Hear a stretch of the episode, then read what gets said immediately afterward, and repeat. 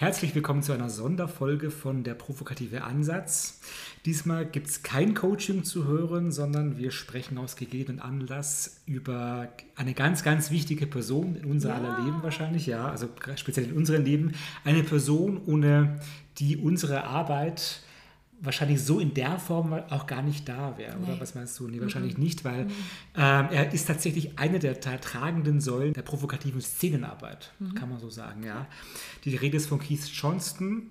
Ähm, wir sprechen deswegen über Keith Johnston heute, weil äh, wir erst gestern erfahren haben, dass er am Samstag, den 11. März, im gesegneten Alter von 90 Jahren in seiner Wahlheimat in Calgary, Kanada, verstorben ist. Und dann wird es gesagt, dann machen wir eine Sonderfolge dazu, weil er wirklich unsere Arbeit maßgeblich geprägt hat. Mhm. Ähm, ich habe ihn selber nie kennengelernt. Echt nicht? Ähm, nein, tatsächlich Warst du nie nicht. dabei nein, nein, nein, nee. Also er war, es war alles noch vor meiner Zeit. Du kennst ihn gut, du hast mhm. ihn gut kennengelernt, ihr wart sogar befreundet. Und deswegen will ich die nachher auch gleich ein bisschen ausquetschen zu ihm. Ein paar Details, auch die vielleicht man nicht so im Internet sehen kann oder finden kann. Ich hätte ihn gerne kennengelernt. Ich habe sein Buch Impro, beziehungsweise Impro und Theater war es mal der Titel. Die haben es umgenannt irgendwann Später war es dann nur noch Impro, Impro ja. Spiele gab es nochmal irgendwie. Noch, ja. Genau, das war Pflichtlektüre oder ist, glaube ich, Pflichtlektüre für jeden Menschen aus der Impro-Welt, aus der Impro-Szene. Und ähm, das habe ich gelesen und natürlich habe ich mich von ihm immer inspirieren lassen, zumindest auch von diesen ganzen Haltungen und Ansätzen und Schlagworten, die er so rausgehauen hat. Also ich zitiere ihn, wir zitieren ihn ja, wirklich immer in je, fast in jedem Seminar, bei jedem Workshop kommt immer irgendein Keith-Zitat. Also neben Frank Farrelly von der provokativen Therapie ist Keith der absolute. Genau, genau. Also im, im, Prinzip sind die beiden, Frank Farrelly und Keith Johnson, sozusagen unsere beiden wesentlichen Säulen für die ja, Szenenarbeit. Ja. Beide tot jetzt. und jetzt sind beide tot, jetzt ziehen sie sich beide in den Himmel wieder mhm. und äh, äh, ja, machen, mischen mal den Himmel ja. auf. Ne? Mhm. So für die unter euch, die jetzt, dem der Name jetzt gar nichts sagt, möchte ich ganz kurz was noch zu seinem Leben erzählen, damit ihr ein bisschen Einblick habt, äh, mit wem wir es eigentlich zu tun haben. Keith Johnston ist im Februar 33 in Devon geboren, das ist in Südengland. Also er hatte erst vor wenigen Wochen seinen 90. Geburtstag. Mhm. Und ich glaube, du hast ihm noch gratuliert, oder? Nur, also live nicht mehr. Ich habe ihn länger nicht mehr gesprochen. Ich habe ihn das letzte Mal von, wirklich vor ein paar Jahren mal angerufen, zwei, drei Jahren, und dann nicht mehr gesprochen. Aber auf Facebook ging es los. Da ja. haben sie überall gratuliert und dann habe ich halt auch gratuliert. 90. Geburtstag, ja, und dann drei Wochen später die traurige Nachricht. Wahnsinn. Er war von 1956 bis 1966 Dramaturg, Regisseur, Studioleiter am Londoner Royal Court Theatre und da hat er auch die Autorenwerkstatt geleitet. Unter anderem war da auch Edward Bond, auch ein berühmter englischer Dramatiker, in dieser Werkstatt drin. Und er leitete auch die Royal Academy of Dramatic Art. Und man kann sagen, er war so ein kleiner Rebell, denn aufgrund von den eigenen negativen Erfahrungen, die er in seiner eigenen Schauspielausbildung gemacht hatte, brach er irgendwann mit allen Regeln der Schauspielkunst und versuchte auf seine Art und Weise Schauspieler zu mehr Spontanität und zu mehr Kreativität zu verhelfen. Und er hat dabei die Schauspieler immer wieder mit Zwischenrufen gestört und dazu animiert, aus dem Kopf rauszukommen, nicht nachzudenken und immer das Offensichtliche, das Naheliegende zu tun. Und er wies sie an, immer mehr in eine spielerische Form zu kommen. Sie sollen sich spielerisch ärgern und nicht so realistisch ärgern, sondern auf spielerische Art und Weise. Und der Erfolg gab ihm sogar recht, denn die Darsteller wurden immer freier, in ihrem ganzen Spiel und sie entwickelten eine, zunehmende Spiel, eine zunehmende Spielfreude, die alles lebendig und frisch hielt. Und daraus entwickelte er schließlich auch seine Theaterregeln. Er ließ sich da auch vom Verhaltensforscher Desmond Morris inspirieren. Ähm, und Keith rückte bei seinen Geschichten immer die ganzen Statusspiele in den Vordergrund. Gemeint ist so das Spiel von Dominanz und Unterwerfung, von Hochstatus und Tiefstatus. Ähm, und er hatte immer so die, die Idee, oder Handlung entstand immer dann, wenn Menschen sich gegenseitig in ihrem Status Haltungen verändert haben. Das war so der große Auftrag, was auch dann auch eine Grundhaltung beim Improvisationstheater ist. Ja? Wie spiele ich hier bei einem Status, wie ändere ich den und was wird dadurch Neues ausgelöst, was bringt dadurch die Geschichte äh, was, was auf einen neuen Weg. Und in den 1970er Jahren zog er dann in seine Wahlheimat Calgary nach Kanada und dort entwickelte er an der Universität im Kellergeschoss im sogenannten Secret Impro Theater den berühmten Theatersport. Der Begriff ist heute rechtlich geschützt übrigens. Theatersport, das ist dann quasi schon so die Vorform des modernen Improvisationstheaters, wie wir es heute auch auf der Bühne auch kennen, in vielen Game Shows. Und so, das hat er sozusagen im Kellertheater entwickelt. Er war auch Professor an der Universität von Calgary und kam aber immer wieder auch nach Deutschland, hat auch in Deutschland Trainings gegeben und Seminare gegeben. Und er hat nicht nur Schauspieler unterrichtet, sondern auch ähm, Kurse für Gott und die Welt. Und er ist auch in der, deswegen auch in der Trainer- und Coaching-Szene berühmt äh, geworden, weil sich viele Leute, gerade Trainer oder Coaches, auch sich äh, der Übungen und der Techniken bedienen für ihre Kommunikationstrainings, äh, weil die ganzen Regeln, die ganzen Haltungen einfach so universell sind und aufs Leben wunderbar anwendbar. So, und da kommen wir jetzt auch schon zur ersten Frage. Also der, der Keith Johnston war viel in Deutschland auch. Jetzt mal, wie, Lotte, wie und wann ja. kam, wie und wann kam Keith Johnston ans Deutsche Institut für provokative Therapie? Ja, Wer ist schuld? Ist, das ist, schuld ist eigentlich wirklich der Gaston, also der Zaubergaston, weil der hat meiner Mutter, der Noni Höfner, 1995, ähm, glaube ich schon, oder 96, hat der ihr das Buch vom Kies geschenkt. Und sie war so ein bisschen, was soll ich mit dem Theaterbuch? Ja. Wer Noni kennt, weiß, wie sie dann ist. Hä, was soll ich denn damit? Was ist denn das für ein Scheiß so ungefähr? Und hatte das ein halbes Jahr, dann dreiviertel Jahr neben ihrem Bett liegen und hat es nicht gelesen. Und dann hat sie angefangen, hat sie irgendwann gedacht, ich schaue da doch mal rein mhm. und hat es gelesen und hat, war voll geflasht und hat gesagt, das ist ja ein philosophisches Buch, das ist ja nicht wirklich nur Schauspiel, also nur, ich das ist ja nicht despektierlich gemeint, aber es ist nicht Schauspiel, damit hatte sie halt nichts zu tun, sondern das ist mehr. Mhm. Und dann ist sie, sie ist da auch sehr pragmatisch, das habe ich geerbt, ähm, hat sie gesucht, wann ist der wo in Deutschland, wann wird der von wem organisiert und hat den ausfindig gemacht und ist da hingereist und hat ein Seminar besucht bei ihm und hat sich an ihn rangeklebt. Die fand das super, die fand das Seminar klasse und hat gesagt, der muss zu uns ins Institut, den muss ich irgendwie herkriegen. Und hat es dann auch geschafft und hat dann mit seinem Manager damals, ich weiß gar nicht mehr, wie der hieß, verhandelt und so. Und dann hat er immer mehr, ich glaube ein oder zweimal im Jahr, ich weiß gar nicht mehr wie oft, über zehn Jahre lang bei uns im Institut ah, okay. Seminare gehalten. Und da habe ich ihn kennengelernt. Also ich habe das erste Seminar, das war 1998, ist schon krass, ich spiele jetzt seit 25 Jahren Impro-Theater, das ist schon irgendwie heftig. mein Gott. Oh, ich werde alt. ähm, Vierteljahrhundert. Vierteljahrhundert, wirklich, habe ich ihn kennengelernt und ich habe das auch, ich wollte da mitmachen, ich hatte Lust drauf, aber ich konnte mir auch noch nicht so richtig was darunter vorstellen. Und dann bin ich dahin und fand es auch so genial, wie der das gemacht hat, weil das eben, das waren ja lauter, bei uns im Institut sind lauter Therapeuten, Therapeutinnen, Coaches, ja. Mediatoren, also nichts mit Schauspiel. Da war ja, überhaupt, eben. ich glaube, es kamen dann so zwei, drei Impro-Spieler dazu, die halt gehört hatten, der macht da einen Workshop, die dann auch so, also die waren halt da mit dabei irgendwie, das war aber alles wurscht und der hat dann halt seine Übungen gemacht und ich fand das so genial. Ich war in jedem Workshop, wirklich die ganze Zeit, ich bin immerhin, wenn der was gemacht hat weil ich das, ich habe immer wieder was Neues gelernt, weil er, der hat zwar viele Sachen dann auch natürlich immer wieder gemacht, aber das, was er dazu gesagt hat, war halt immer wieder anders. Mhm. Und direkt nach diesem ersten Workshop habe ich gesagt, ich muss mehr Impro machen. Und bin dann, äh, habe hab einen Kurs gemacht in München und habe dann danach entschieden, ich gründe eine eigene Gruppe.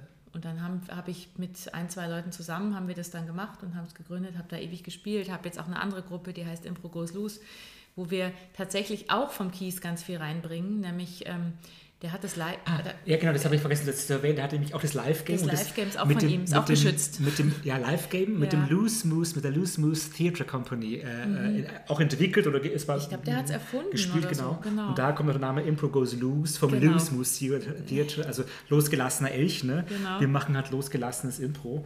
Genau. Und ähm, haben uns davon inspirieren lassen. Genau, und der hat, und das ist eben im Prinzip so eine Improform, die ich sehr schön fand. Ich hatte immer das Gefühl, dem Kies ist das selber ein bisschen unheimlich, das Format. Der hat bei uns auch mal eine Woche Live-Game-Workshop dann gemacht, um das uns zu zeigen. Wir waren auch in Kanada und haben dort mal einen Live-Game-Workshop gemacht ähm, weil das doch was fast Therapeutisches mhm. hat manchmal. Das passiert halt. Das ist nicht der Plan und das Ziel, dass es therapeutisch wird, aber es werden halt Leute aus dem Publikum interviewt auf der Bühne über ihr Leben und dann werden daraus Szenen entwickelt. Und du hast einen Regisseur, also im klassischen Live-Game hast du einen Regisseur, das war meistens der Keith in der ersten Reihe.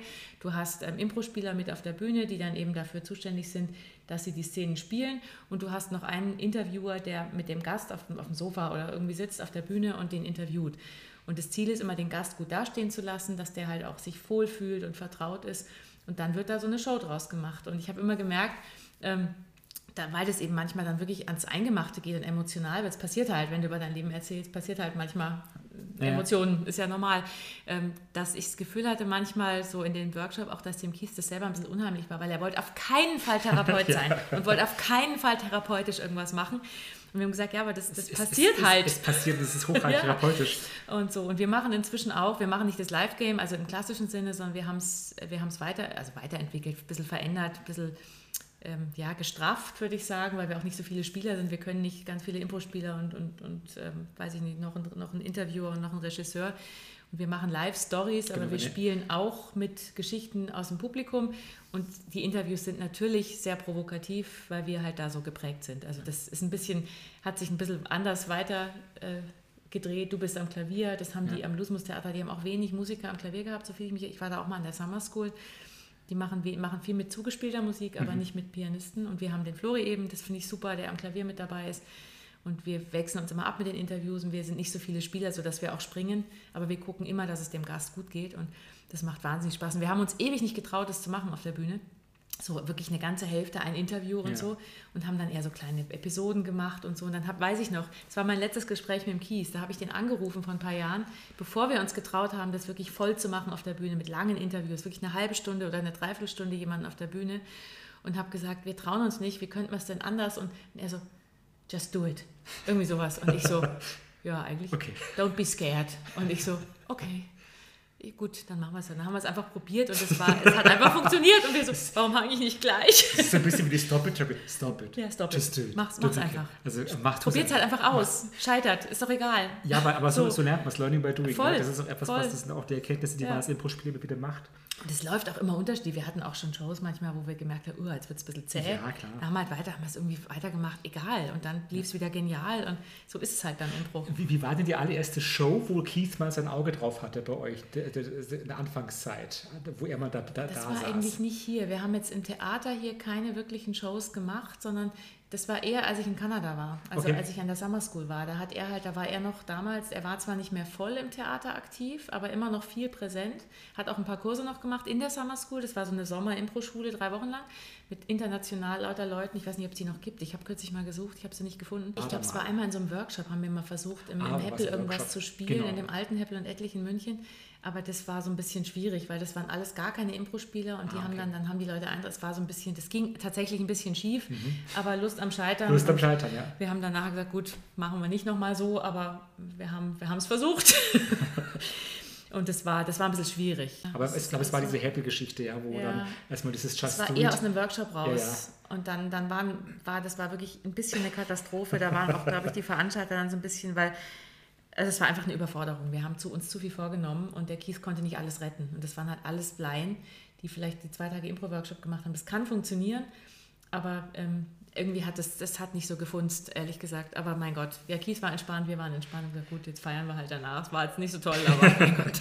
Ja, aber es ist Egal. einfach, ich sag mal, stay happy when you fail. Ja, genau, stay das, happy when you Das sagt ja auch immer, ne, das war ja auch einer, einer seiner. Mhm. seiner Grundsätze, stay happy when you fail. Ja. Also Lust, also die Lust am Scheitern, fröhlich scheitern, scheiter, Ja, heiter. total. Und äh, das ist, aber in diesem stay happy when you fail steckt einfach noch viel mehr drin. Also wo man Mhm. Ja. denkt, ja, okay, also das, das erlaubt dir auch Fehler zu machen. Das ist Ja, es macht kreativer. Also wenn du dich Ja. stresst bei Fehlern, bist du halt, wirst du immer unkreativer. Und wenn du einfach, ich sage immer, wenn man, wenn man sich bei jedem Fehler, wenn man keine Fehler machen würde, würden wir heute noch auf den Bäumen sitzen. Also man muss Fehler machen, um was zu lernen. Hilft ja, nichts. Ja, ja. Ähm, ich habe gerade noch, weil ich, Ja. äh, noch eine andere Episode. Ich Ja. muss, ich habe die Schweinestall-Geschichte. Kannst du die, beim Live-Game, ja. Das war das Live-Game Das noch. weiß ja. ich auch noch. Oh, Also das war krass. Anknüpfen noch an Mhm. damals, warum es so therapeutisch oftmals ist und warum es wir das deswegen auch machen immer wieder, was Mhm. auch ein Element ist bei uns in unserer provokativen Szenenarbeit, ist die Schweinestall-Geschichte. Das Kannst war, du die noch ja, erzählen? das weiß ich noch. Ähm, das war in Kanada, glaube ich. Ich weiß, es war gar nicht hier, glaube ich. Es war nicht, wo er den Workshop vom Live-Game hier gemacht hat, sondern da waren wir in Calgary und haben da eine Woche das gemacht. Und ähm, da war einer auf der Bühne und der erzählte, der war der Gast und der erzählte, ich wurde als Kind immer in den Schweinestall gesperrt, wenn ich mich nicht benommen habe. Als, also haben meine Eltern mich in, diesen, in diese Box von dem Schwein mit rein als Strafe. Und dann hat der Kies, das war so geil, der hatte die Idee, okay, wir sehen jetzt eine Szene. Er hat gesagt, stopp, reicht schon, mir fällt was ein. Wir sehen eine Szene, wie ähm, dieses Kind, also irgendjemand hat den gespielt, ein Impro-Spieler, diesen Typen, der das erzählt hat, wie der im Schweinestall sitzt und zwei andere Impro-Spieler sollten zwei Schweine spielen, die daneben sitzen und sich über den unterhalten, wie der da schon wieder sitzt. Und dann haben die sich halt unterhalten. Die, die Impro-Spieler waren auch super, das waren alles so alte Loosmuser, glaube ich. Und die haben dann gesagt, ja, guck mal, da ist er schon wieder. Ähm, was hat er denn jetzt schon wieder angestellt? Oh Mann, es nervt, wir haben gar keinen Platz mehr. Und lauter so Sachen. Also die haben sich einfach über die unterhalten. Und das hat den, den Gast auch, der hat gelacht und geweint gleichzeitig, weil das hat den total berührt und aber auch befreit. Also es war wirklich therapeutisch, was da passiert ist. Weil es auch so absurd ist, ne? Total wenn, die, wenn die absurd. zwei Schweine über dich unterhalten, ja. Das ist Mhm. auch im Prinzip der Perspektivwechsel, den wir in unseren Sitzungen auch immer reinbringen, Voll. ja. Aus der anderen Sicht, wer, Ja. wer ist noch beteiligt und wir erzählen aus einer anderen Sicht eine andere Perspektive, Ja. was sofort diese ganze, diese ganze Szene aufweicht und, und, und locker macht. Ja, wir machen das im Prinzip in unserer provokativen Arbeit ja auch. Also wir haben diese provokativen Sessions, wo wir provokativ humorvoll mit den Klienten arbeiten und dann bringen wir solche Sachen mit rein. Ja. Und da wir, schlage ich gerade die Brücke zum Provokativen. Mhm. Ich meine, die Noni hat ja nicht nur ans Institut geholt, einfach weil sie Spaß hatte, äh, Impro zu machen, sondern Mhm. weil das Impro ja auch äh, fürs Provokative auch eine, eine, eine gute Grundlage ist, Absolut. Ja, es ist die Überhaupt. gleiche Haltung, Es ist die ist gleiche Haltung dahinter eigentlich, so finde ich. Also es Kannst du die beschreiben so? Ja, bisschen? es ist, ähm, also wenn man provokativ arbeitet, ist man sehr im Moment, man guckt sehr hin, man hat die Haltung, du kannst es, du schaffst es, du bist stark, also dieses Wohlwollen, wo wir darauf immer, es ist provokativ, hat nichts mit ätzen und aggressiv zu tun, sondern das ist sehr wohlwollend. Und ähm, und wir planen nicht, wir sind im Moment, wir hangeln uns Satz für Satz weiter in den, in den Sessions, in den Sitzungen ähm, und gucken einfach, was passiert, wo kommt eine emotionale Reaktion? Und wenn da eine kommt, machen wir da weiter. Und wenn nicht, machen wir was anderes. Und das ist im Prinzip das Gleiche, was man auf der Bühne, wenn man Impro spielt, macht. Man plant nicht, sondern man guckt, wo kommt ein Angebot, wo kann ich mich inspirieren lassen, da spiele ich damit, der andere Impro-Spieler oder die andere Spielerin spielt wieder damit und dann hangelt man sich auch so weiter. Also da Planung funktioniert nicht, weil dann ist man in seinem Plan und das ist bei, bei provokativen Sessions und auf der Bühne so.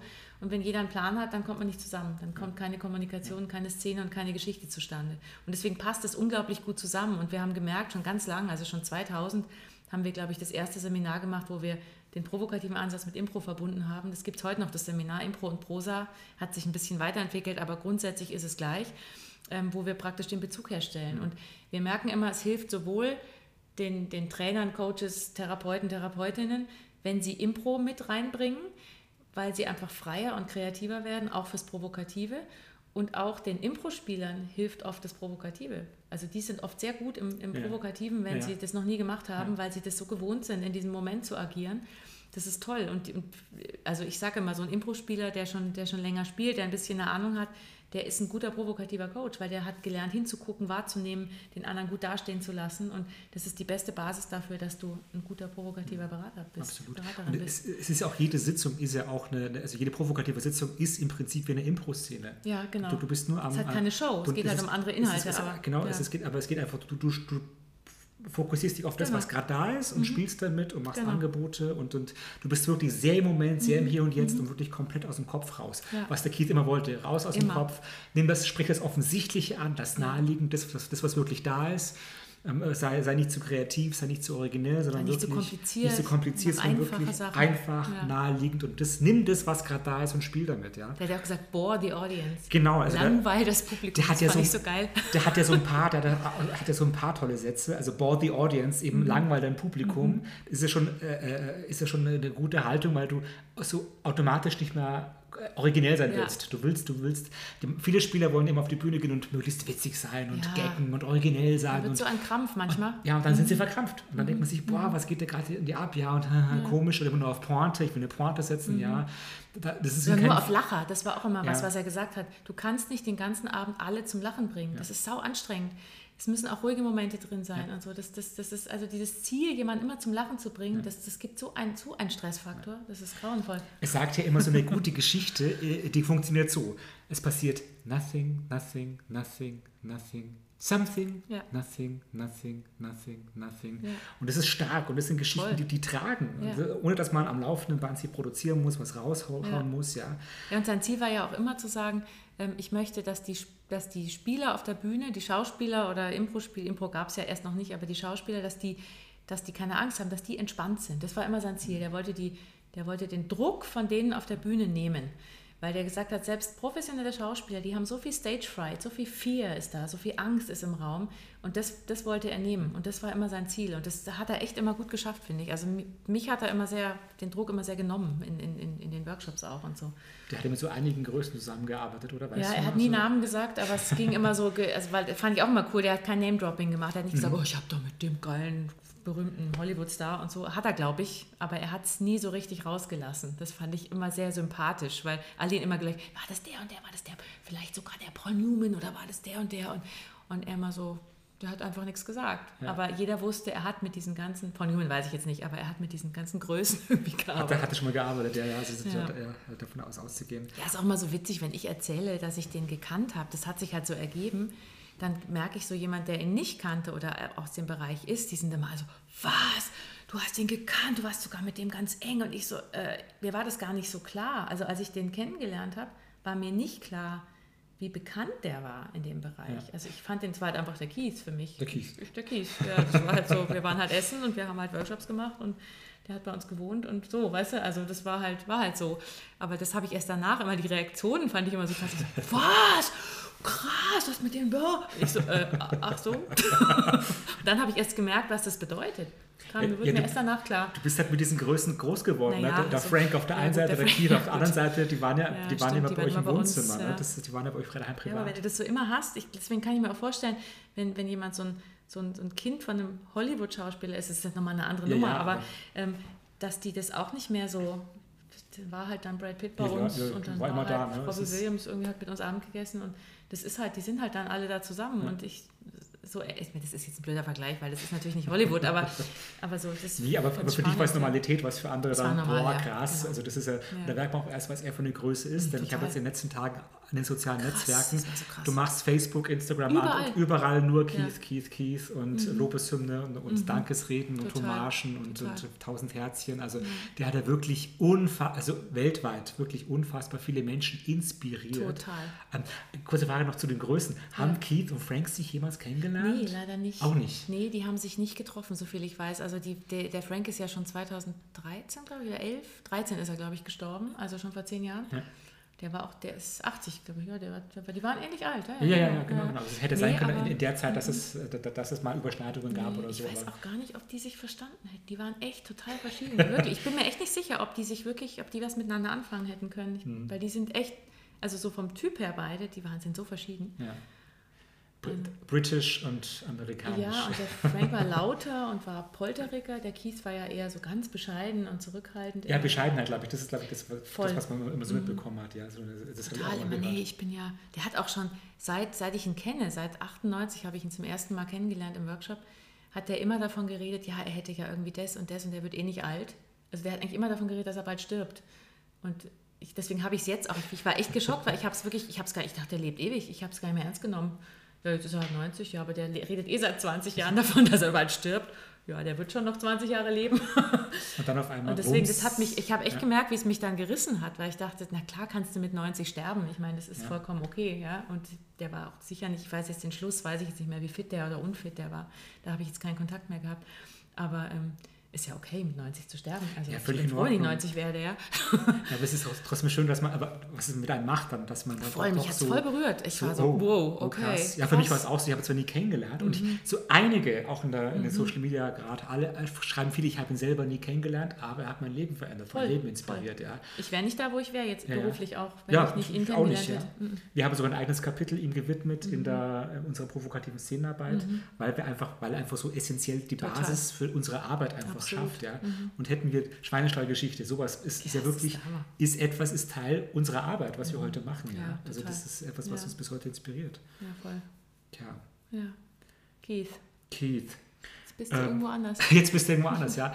Äh, ja, ich glaube, das waren so die, die, die wichtigsten mhm. Aspekte, die man, oder die wichtigsten Sachen, die wir uns mal ansprechen mhm, sollten oder erwähnen sollten.